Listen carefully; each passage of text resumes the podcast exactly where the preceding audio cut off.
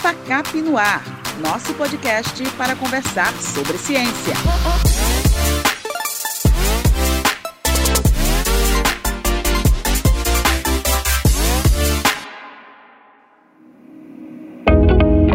Esse é o podcast FACAP no Ar, nosso espaço para falar sobre ciência. Hoje nós vamos conversar sobre um serviço que ganhou muita força, principalmente depois da pandemia do novo coronavírus, que foi o serviço de delivery. Quem não comprou para receber em domicílio, né? Farmácia, supermercado, restaurantes, roupas. A gente consegue comprar de tudo pela internet para receber em casa. A nossa entrevistada de hoje é a coordenadora do Procon Facap a professora Geraldine Cavalcante.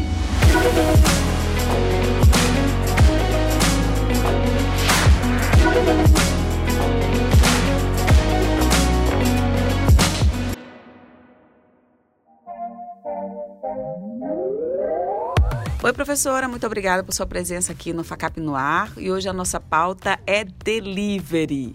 A gente já recebeu no Procon Facap alguma reclamação sobre esse serviço? Como vai? Oi, Maria. Prazer estar aqui. Sim, sim, é uma causa recorrente. Sempre tem um caso ou outro é, de consumidor reclamando sobre delivery. Quais são as reclamações mais frequentes? Ah, desde da mercadoria, que o produto que não chegou como se fez a encomenda, a questão da demora, é, cobrança de embalagem, a gente tem várias reclamações. Cobrança de embalagem? É. Essa. Mas tem que pagar não embalagem? Tem, mas tem consumidor que não aceita isso e reclama.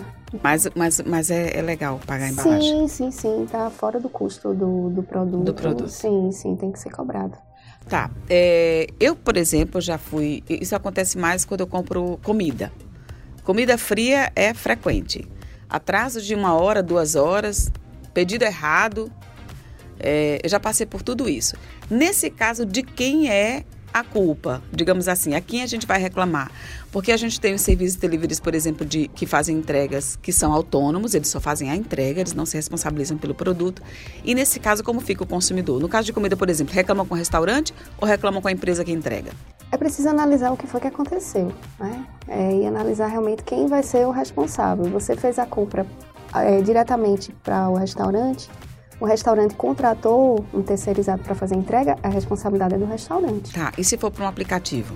Você reclama com o aplicativo se for verificada uma demora decorrente do motorista, do, Do entregador. Isso, do entregador. Caso contrário, a demora foi do restaurante, é, reclama com o restaurante. Então vai depender da situação, do que foi que aconteceu. Nesse caso do direito do consumidor, por exemplo, o que, que ele teria direito de, sei lá, de ressarcimento? Um novo produto ou como é que funciona? Vai ser um acordo entre ele e o, o dono do estabelecimento, né? O que vai ser estabelecido a respeito disso? A gente não tem uma regra fixa no Código de Defesa do Consumidor sobre esse tipo de serviço. Até porque o nosso Código de Defesa do Consumidor é da década de 90. E os Tá serviços de caduquinho. deli... Não É- está é bem caduquinho. recente, né? É, mas é porque a legislação não tem como prever todas as situações. E nem deveria. Mas a gente tem os princípios, tem as regras gerais e vai tentar adequar a situação para analisar como resolver esse problema. Tá, é nesse caso de resolver o problema no delivery, é devolução do produto, o que tipo de prova que a gente deve reunir, por exemplo, para procurar um serviço de defesa do consumidor nesses casos?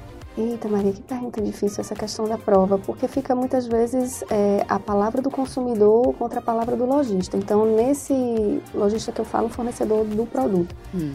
Nessa situação, a palavra do consumidor tem mais peso, porque ele é hipossuficiente, ele é mais vulnerável em relação ao fornecedor. Então, se acredita, tem um peso maior a palavra do consumidor.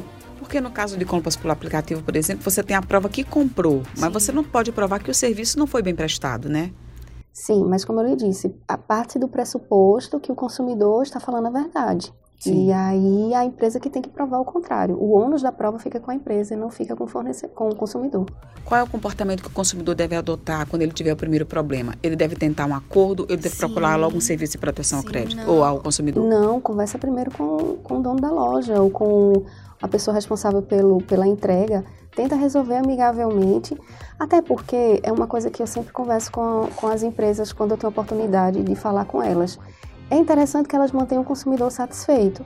E equívocos no, na prestação de serviço acontece, acontece o tempo todo. Sim, até porque claro. não, depende, não é um serviço prestado por uma pessoa. É uma cadeia de pessoas que estão ali envolvidas. E é as pessoas falham.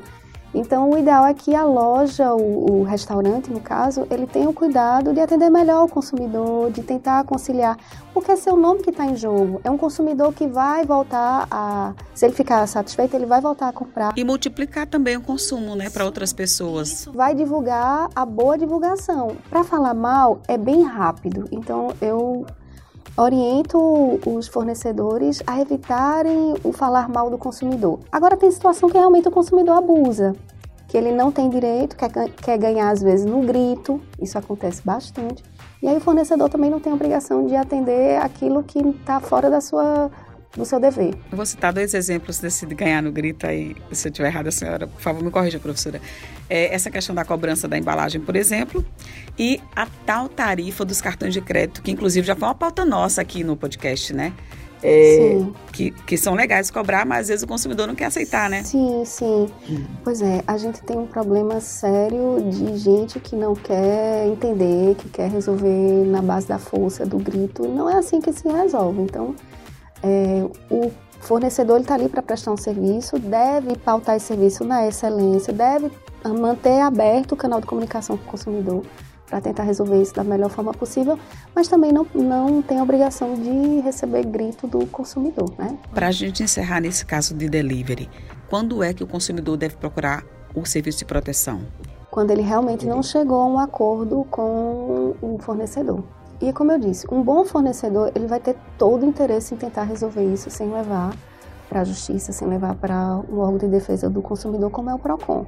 Mas se realmente eles não chegam a um acordo, a um consenso, então a gente está lá de portas abertas para tentar intermediar esse acordo. Falar em portas abertas, o Procon Facap funciona de segunda a sexta, das 8 às 11 para atendimento presencial, encerrando ao meio-dia das 14 às 16h30, encerrando às 17h30. Qual é o telefone, professora? Tem um contato lá? 87 3866 3289. Muito bem, muito obrigada, minha gente. É muito bom a gente tá, saber sempre dos nossos direitos. Eu conversei com Geraldine Cavalcante, coordenadora do Procon Facap. Nossa pauta foi serviço de delivery. Estou muito grata, porque a senhora está sempre contribuindo aqui com o nosso podcast Facap no ar. E a gente vai é, voltar a conversar sobre outras pautas, com certeza, com a professora Geraldine, porque ela, além dela ser disponível, o podcast agradece muito a gente ter é, essas pautas frequentes com ela. Facap no ar, nosso espaço para falar falar sobre ciência. Eu sou Maria Lima, com a produção dos estagiários Karine Ramos, Vitória Alves e Davi Rocha. Até a próxima!